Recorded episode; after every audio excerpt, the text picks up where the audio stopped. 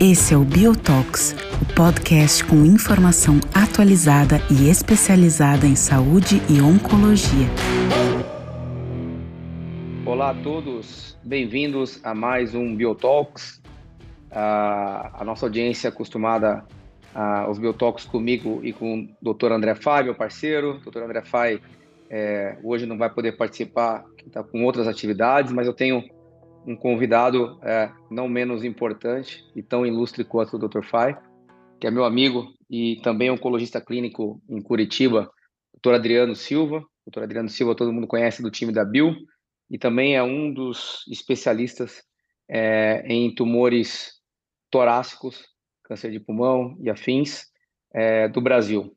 É, então, eu convidei o Dr. Adriano para conversar um pouco com a gente de maneira muito objetiva é, quais foram os principais destaques na visão dele, é, ou tratamentos promissores, ou até atualizações é, de estudos que foram apresentados no Congresso Mundial de Câncer de Pulmão, que aconteceu em Singapura no mês de setembro.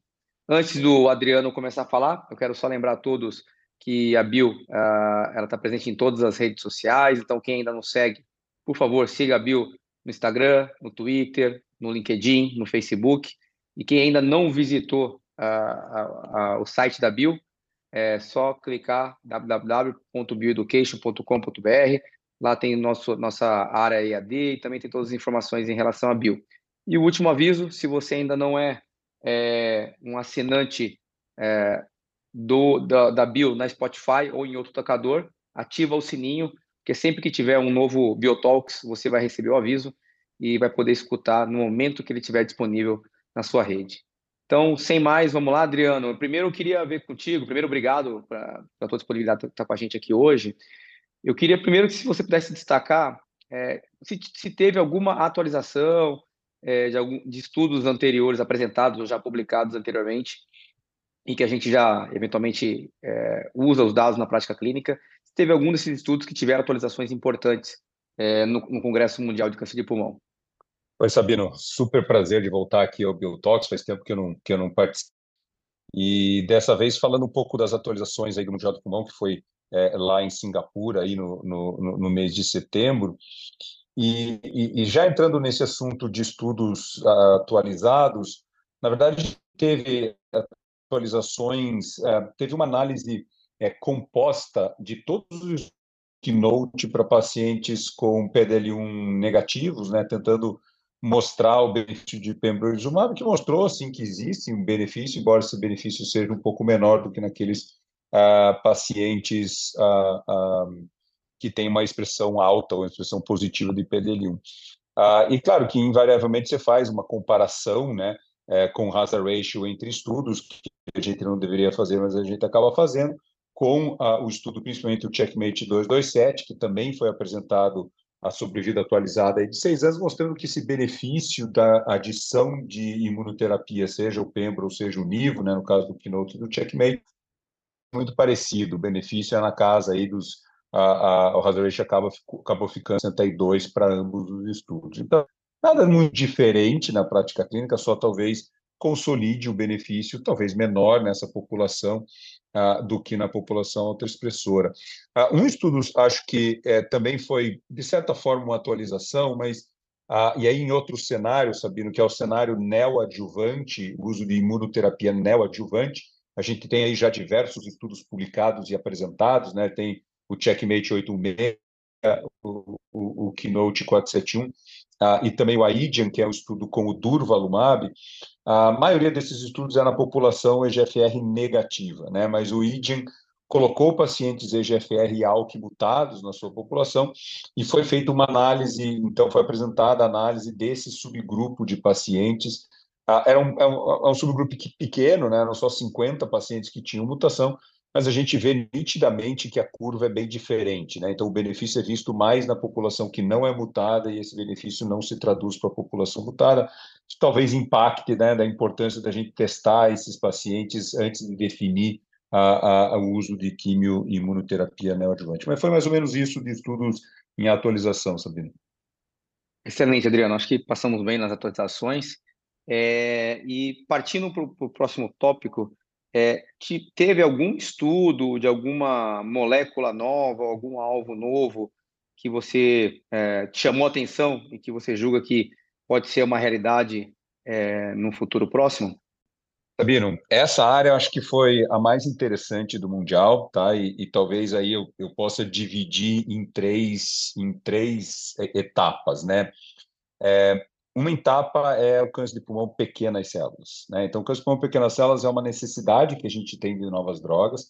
A gente sabe que, o, que a adição de imunoterapia à quimioterapia trouxe um benefício, mas um benefício muito limítrofe, isso baseado no Caspian e no Empower.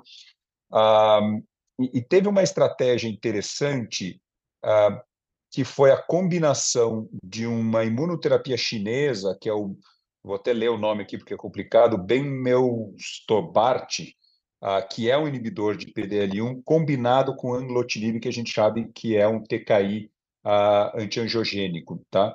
Ah, e o interessante desse estudo é que trouxe um benefício de PFS da adição dessa combinação contra a quimioterapia. Ah, o PFS e o hazard ratio deu 0,32, com hazard ratio de sobrevida global de 0,61, mas uma sobrevida global que atingiu 19 meses para pequenas células uh, doença metastática. Então, é a primeira vez que a gente chega em números desse tamanho. Uma crítica muito grande é que uh, tinha muitos pacientes que não eram tabagistas, então já se levanta se eles eram pequenas células, eram só neuroendócrinos é pouco diferenciados. Também uma crítica em relação ao braço controle, que era só quimioterapia, mas uma estratégia bem interessante. E outro estudo que eu achei legal e que eu acho que está vindo próximo é, são as BITES, né? são os anticorpos específicos também para pequenas células. A gente tem dados já apresentados do tarlatamab, que está para ser aprovado no Brasil em breve, que nada mais é do que um BITE que liga é, DL, é, DLL3 com CD3, né? Então faz a união da, da célula tumoral com o linfócito e, e um, uma molécula nova que foi apresentada lá no Mundial, mostrando uma taxa de resposta de 26% em pacientes politratados e 60% em pacientes com tumores neonedrópinos de grandes células. Então, acho que é uma molécula bastante promissora, ou pelo menos uma estratégia bastante promissora. A gente sabe dos dados do Talatamab são muito parecidos com esse que a gente tem. Passando então para o outro bloquinho que eu te comentei, que também é uma certa necessidade, é a população de câncer de pulmão não pequenas células não mutado. Então, essa é uma população que hoje a gente trata com imunoterapia mais quimioterapia, né? Uh, mas a gente estacionou nessa, nessa, nessa, nessa estratégia. O que tem vindo agora são os anticorpos droga conjugados, né? E talvez ó, a, a, melhor sessão lá foi essa sessão de anticorpo droga conjugado, que eles até chamaram o próximo tsunami em câncer de pulmão.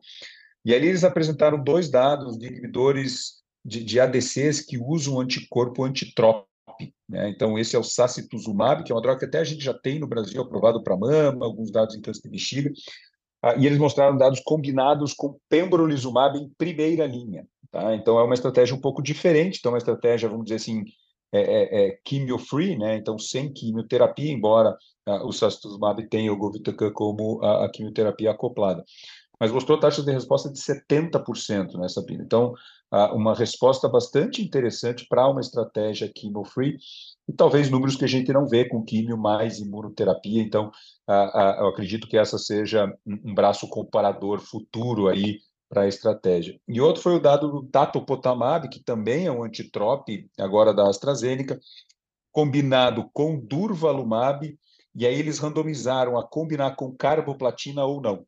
Então, é uma estratégia, um estudo fase 2 randomizado, que mostrou uma taxa de resposta só o dato com durvalumab de 50%, mas quando adicionado carboplatina, uma taxa de resposta de 80%. Então, números bastante interessantes. Claro que a toxicidade passa a ser um dado preocupante, mas eu acho que é uma estratégia que vai ser avaliada ah, em, em, em, estudos ah, futuros. Ah, e por último, só, Sabino, rapidinho, era um estudo que era bastante é, esperado, que é o estudo do patri, patritumab, o estudo Hertena, que usa o patritumab, que é um anticorpo droga conjugado, em pacientes ah, ah, EGFR mutados que já fizeram um TKI, já fizeram quimioterapia e com essa droga atingiram taxa de resposta de 30%. Tá? Então, é o anti-HER3 acoplado, acoplado a uma quimioterapia, trazendo uma taxa de resposta de 30%, é uma população que também a gente precisa uh, de, de novas drogas, mas foi isso que a gente viu de, de novas drogas que eu acho que a gente pode esperar nos próximos congressos e nos próximos estudos de câncer de pulmão. Interessante, né? Cenário bem promissor e, e torço aqui, porque pelo menos para pequenas células a gente esses dados bem interessantes se tornem, é, se confirmem em estudos maiores, né, de fase 3, que a gente possa ter é, em breve novas opções é, para essa doença que realmente é uma necessidade não atendida, novos tratamentos. Bom, Adriano, para a gente finalizar, então, o nosso último bloco, é, destaca para a gente, traz para a gente quais foram a, o, o, realmente os estudos que é, se destacaram no Congresso, na tua opinião, no sentido de que talvez mude a prática clínica na, já a partir de amanhã no consultório, num futuro muito, muito em breve.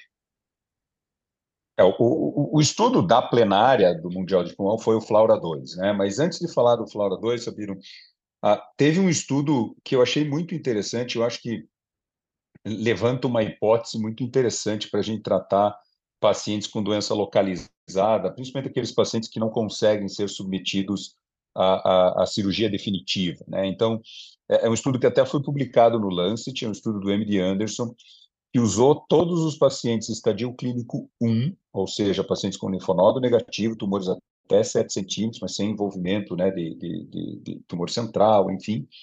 Ah, e esses pacientes eram tratados com SBRT. Isso é uma estratégia que a gente já usa no, no, no, na, na, prática clínica, né?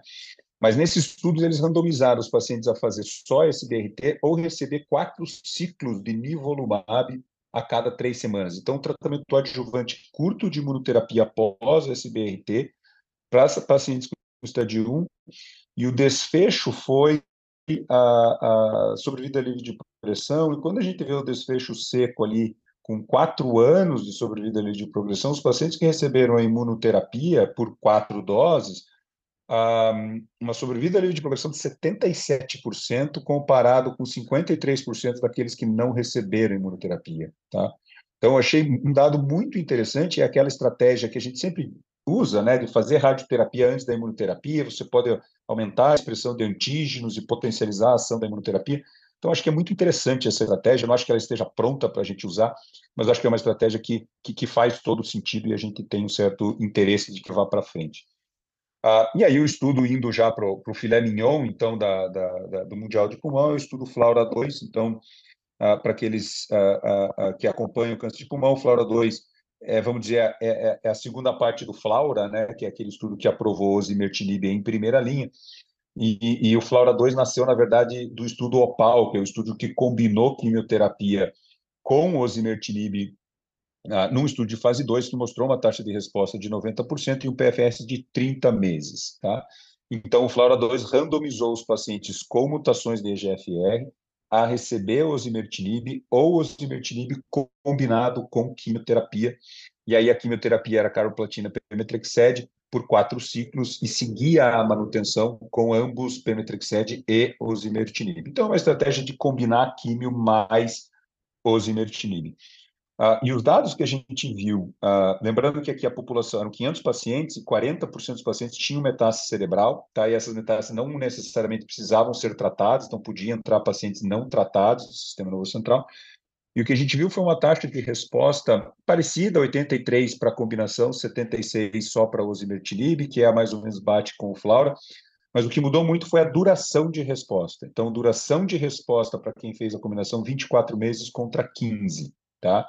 Então, é aí que está a diferença, a gente consegue, nos respondedores, uma duração muito uh, maior. E a taxa de resposta em sistema nervoso central foi muito impactante, foi 90% uh, uh, de resposta em sistema nervoso central para combinação. Tá? E aí os desfechos de sobrevida que foram muito importantes, e aí que talvez é o dado positivo do estudo, uh, um hazard ratio 0,62, sendo que a mediana deu 29 meses contra 19 meses na avaliação independente. Então, um, um benefício aí de aproximadamente nove meses e meio em sobrevida livre de progressão a, a, a, em dois anos, tá? É mediana, mas em dois anos, 57% contra 41%. Então, mostra um benefício bem significativo em termos de sobrevida livre de progressão. Quando você vai ver análise de subgrupos, Sabino, e aí é claro, é, é, tentando escolher qual será que é o paciente, porque a, a, a, discussão com os pacientes vão ser, os pacientes adoram fazer os imertinib sozinho porque vão postergar a necessidade de fazer quimioterapia. Então você vai ter que, é, talvez, se convencer e convencer o paciente de quem precisa fazer quimioterapia. E aí, na análise do subgrupo, foi interessante que talvez a, a população que mais se beneficiou é a população com, com com doença do sistema nervoso central. A, o hazard ratio para a população do sistema nervoso central deu 0,47. Tá? Sem doença do sistema nervoso central também foi positivo, foi 0,75, mas talvez o benefício seja muito grande. Então, talvez essa seja a população que hoje eu olharia com outros olhos e discutiria efetivamente a quimioterapia. Claro, a, a, o tipo de mutação não teve diferença, a expressão de PDL1 não teve diferença, então os outros biomarcadores ali, ou marcadores que a gente pode assumir, não mostraram a diferença. Sobrevida livre, é, sobrevida global ainda está imatura, a gente não sabe é, o que, que vai apresentar, mas, de novo, é uma estratégia é, é, é ousada né, de você combinar a quimioterapia e talvez não muito popular com, com os pacientes de você dar quimioterapia. Toxicidade um, é, é, um, é, um, é um tópico né, a ser discutido com os pacientes, porque você aumenta muito a, a toxicidade, porque você está combinando quimioterapia, mas nada do que você não esperaria da combinação das duas drogas, nenhum sinal de alarme a, da combinação das duas drogas. Então, do ponto de vista prático, eu acho que é um estudo que hoje a gente tem que olhar com carinho, tem que olhar com, com olhares críticos, a gente não aumenta é, a taxa de resposta, mas a gente aumenta a duração de resposta, mas a gente aumenta a resposta do sistema central. Eu acho que essa é a população que talvez mereça essa intensificação de tratamento nos pacientes EGFR mutados, sabe? É, é, super, realmente os números são bem impressionantes, né? E, principalmente considerando esses pacientes com doença nervoso central, uma taxa de resposta é, altíssima, né? E a duração da resposta, acho que é, que é um ponto importante. A gente aguarda, provavelmente, numa próxima atualização dos dados, de repente possa ter um dado de sobrevida é, global, e eu acho que se realmente for positivo, aí talvez não tenha dúvida que para essa população um doença mais grave, digamos assim, por conta de acometimento nervoso central, talvez seja uma, realmente uma opção para a gente já colocar em prática no dia a dia. Isso. O que é, o que é, o que é, só complementar um pouquinho só sobre detalhes do mundial para finalizar mesmo, é impressionante, Sabino, a quantidade de anticorpos, drogas chinesas e estudos chineses que estão vindo por aí. Né? E eu acho que a gente vai ter que é, entender melhor essas drogas chinesas, é, é, porque a, a, gente vai acabar não tendo acesso, os estudos geralmente são na população é, oriental, e a gente sabe que a população oriental de câncer de pulmão é um pouco diferente da população ocidental, mas é impressionante, Sabino, não, a gente faz GU também, né, e vai para ASTRO, vai para ESMO, a quantidade de moléculas chinesas vindo no mercado são muito grandes, né? Então, acho que a gente vai ter que começar a prestar atenção uh, nessas é, novas né? drogas até, esse... até, competitivamente no mercado, né? É, não, esse ponto é interessante, esse gancho, porque é, a gente já tem visto isso, por exemplo, com carticel, né? É, existe já um, um carticel chinês que, com alguns colegas da Emato que eu conversei, é, eles me falam até que é um carticel é, mais simples de se produzir do que é, o carticel que, da Novartis, que habitualmente foi, já foi desenvolvido, e com custo menor. Então, acho que assim, eles vêm com tecnologia, né? A gente não tem dúvida disso, os estudos, os dados dos estudos dessas moléculas chinesas são bem interessantes e eles vêm com, com preço competitivo, que é importante porque é, talvez, né, não é que vai ser barato, mas é que é um preço melhor do que o já é, que é muito caro. Então, talvez isso permita, Exatamente. se realmente essas drogas, é, essas drogas chinesas vierem é, mostrando os dados consolidados, a balançar o mercado, para tornar talvez mais acessível, até que as outras empresas tragam por um preço um pouco mais aceitável, né? Mas é, eu acho que realmente o mercado vem aí para revolucionar. Bom, Adriano, eu acho Exatamente. que era isso.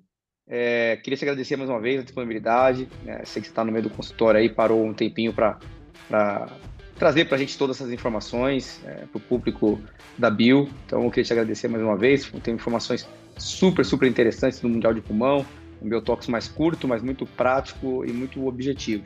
Valeu, Sabino. Prazer sempre meu. Abraço.